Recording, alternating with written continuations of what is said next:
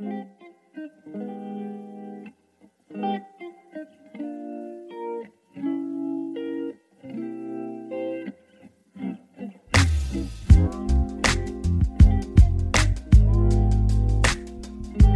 各位同学，大家早上好，我是瑶瑶老师，欢迎回到我们今天这一期的英语口语每日养成。今天节目当中呢，我们依旧会来学习一个来自于《摩登家庭》第三季第九集当中的英文台词。首先呢，请各位同学来一起听一下。Claire, you always do this. You squelch me. Claire, you always do this. You squelch me. Claire，你总是这样，你总打击我。Claire, you always do this. You squelch me. Claire, you always do this. You squelch me. 好，那么今天这样一段英文台词当中呢，其实没有什么特别的发音技巧，各位同学呢，只需要把每个单词读准就可以了。Wow, honey, I, I think you could make these simpler. Just, you know, sort of do them flatten on the side. Yeah, seems like that's how you like me. Flatten on the side. You know what? Sometimes I need to be puffed up and frilly. Right, is this one of those moments I'm going to have to remember later when they ask me if there are any signs? This is what Phil would do. Make fantastic napkin origami that startles and delights his guests. I know, but sweetie, they're just looking a little. Hmm. Claire, you always do this. You squelch me. You squelch me right when I'm about to soar. Honey, you're folding napkins. You're folding my dreams. You know what Kenneth told me? The secret to his success? His whole career, he's tried to emulate me. The only difference is he hasn't had someone constantly telling him what not to do. So the only reason we don't have a, a blimp tethered to our mailbox is because I'm always shooting down your great ideas? Let's review the squelch pile. Phil, let's see. The rice pudding franchise, Works for all chewing abilities. adult tricycles, Just try to fall off. the aspirin gun. Some people have a hard time swallowing. And you left one out. Hmm. And that, my dear Claire, is a real head scratcher. TM. Action. hey, friend. You look like you had a rough day at the office. The stress from my job at the robot assassin factory is too much to take. Aw, shoot me an aspirin, pal. Maybe someday. But until then, try this on for size. The Real Head Scratcher features 32 patent pending nogginizers that gently massage your scalp in a soothing purr of motorized delight. Haha, it feels great, and it looks good too.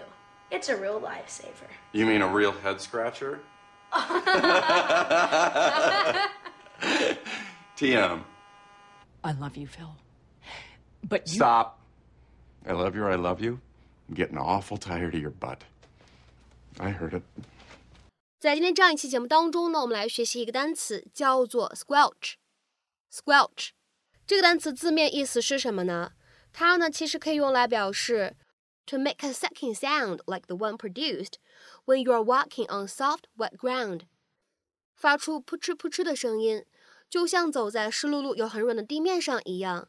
比如说，下面呢，我们来看一下这样一个例子：The mud squelched as I walked through it。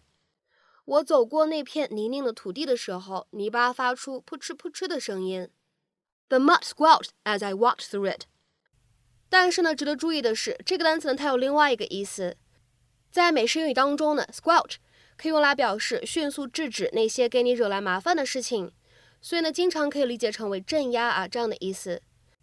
To quickly end something that is causing you problems。所以这个单词呢，当做这个意思去理解的时候，有的时候呢，也可以相当于汉语当中的把什么什么的苗头给它掐灭啊、掐断，像这样的意思。那么下面呢，我们来看四个例子。第一个 ，He immediately squelched any signs of a dispute。他很快掐灭了大家争执的苗头。He immediately squelched any signs of a dispute。下面呢，我们再来看一下第二个例子。His irritated glare squelched any other potential objectors。他怒目而视，使得那些原本想要持反对意见的都不敢说话了。His irritated glare squelched any other potential objectors。 下面呢，我们再来看一下第三个例子。A statement was made to squelch the rumors。为了制止这些流言，当事者做了一个声明。 a statement was made to squelch the rumors。下面呢，我们再来看一下本期节目当中的最后这个例子。A spokeswoman at the White House has squelched rumors about the president's ill health. 一位白宫的女发言人否认了总统身体抱恙的传言。 A spokeswoman at the White House has squelched rumors about the president's ill health. 那么在今天节目的末尾呢，请各位同学去做这样的一个英译汉。He wants to squelch any perception that the meeting is an attempt to negotiate. He wants to squelch any perception that a meeting is an attempt to negotiate. 这样一个看起来比较长的英文句子，你会如何去翻译成汉语呢？期待各位同学的留言。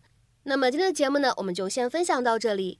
明天节目当中呢，我们继续来学习新一期的美剧口语。See